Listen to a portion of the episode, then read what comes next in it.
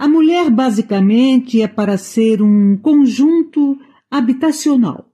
Tudo igual, tudo rebocado, só muda a cor. Particularmente, sou uma mulher de tijolos à vista.